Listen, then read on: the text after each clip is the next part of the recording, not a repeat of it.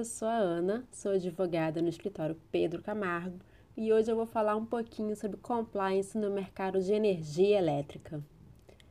Você usa energia elétrica para carregar seu celular, o laptop, acende e apaga luzes várias vezes ao dia e agora usa energia elétrica até para carregar automóvel.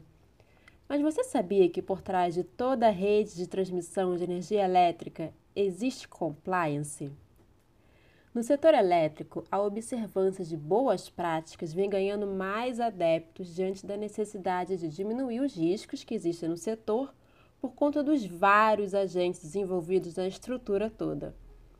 O nosso modelo de energia elétrica é o modelo do qual uma empresa realiza investimentos pesados e, em contrapartida, recebe um período de concessão do Estado relativamente longo para explorar o negócio trabalhando com taxas de retorno mais ou menos pré-estabelecidas.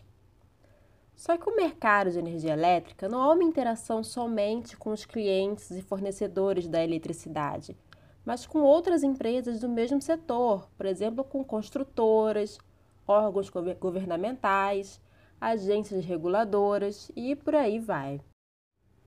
O mercado de energia elétrica pode ser dividido em três grandes negócios: geração, transmissão e distribuição.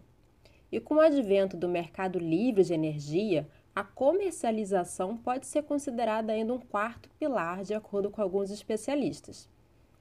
Cada um desses negócios depende muito um do outro, o que torna esse mercado integrado, com seus atores interagindo o tempo todo. A geradora vai acessar uma linha de transmissão ou pode repassar a energia diretamente para o cliente, passando por uma linha de distribuição isso tudo torna a estrutura bem complexa. E ainda contamos com a presença bem forte do Estado, não só na regulação e na fiscalização, mas como empresário. A Eletrobras concentra esforços de investimento financeiro e a coordenação do setor nas mãos do governo federal. E ainda responde, direto ou indiretamente, por cerca de 50% da geração e 25% da distribuição da energia elétrica. Tendo em vista essa quantidade de agentes, além das inconstâncias regulatórias e mercadológicas que afetam o setor, que muitas vezes comprometem a integridade patrimonial dessas empresas, a inexistência de políticas bem definidas podem dar liberdade para agentes mal intencionados praticarem atos de desvio de conduta.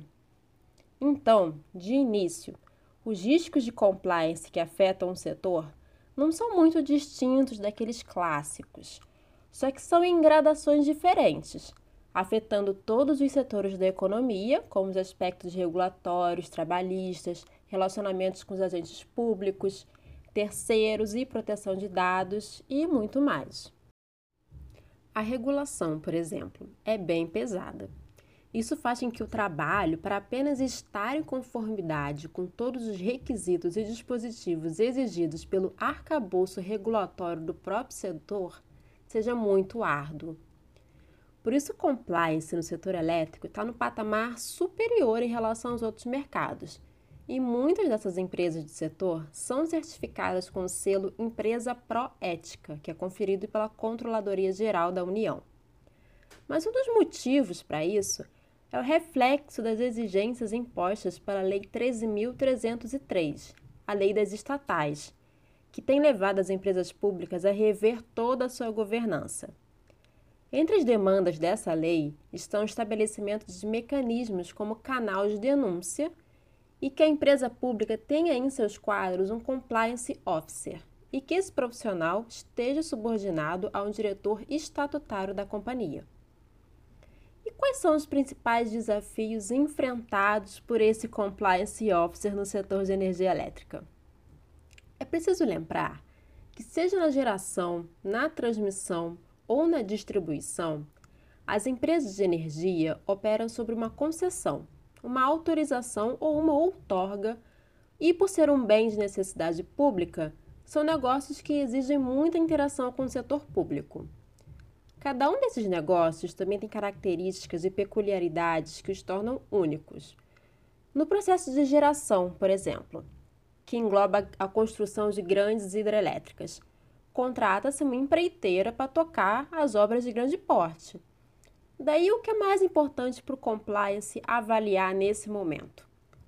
É preciso olhar de perto e com atenção todo o processo de gestão de terceiros, identificar se não existem conflitos de interesse, todos os aspectos ambientais e trabalhistas. E isso sem falar que, antes de tudo, é preciso vencer a concorrência numa licitação. Já no processo de transmissão, deve-se dar muita atenção às questões relacionadas com a manutenção da operação, como a questão fundiária.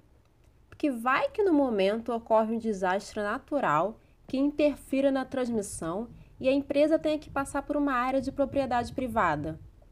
Ou às vezes em que é necessário fazer uma manutenção na rede.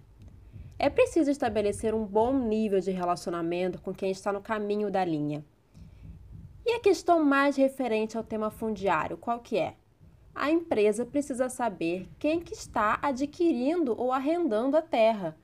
É preciso saber se aquela área pertence a uma pessoa politicamente exposta, se é uma terra grilada, demarcada, se os registros estão corretos. Tem todo um processo de due diligence também na parte de transmissão. No processo de distribuição, os riscos são mais amplos, porque envolve um maior número de pessoas, lida com prestadores de serviço de diferentes níveis e tem desafio de lidar com um enorme número de clientes, de grandes indústrias até os consumidores residenciais. Diante desse amplo e complexo desafio, é sempre bom recordar os pilares de um programa de compliance.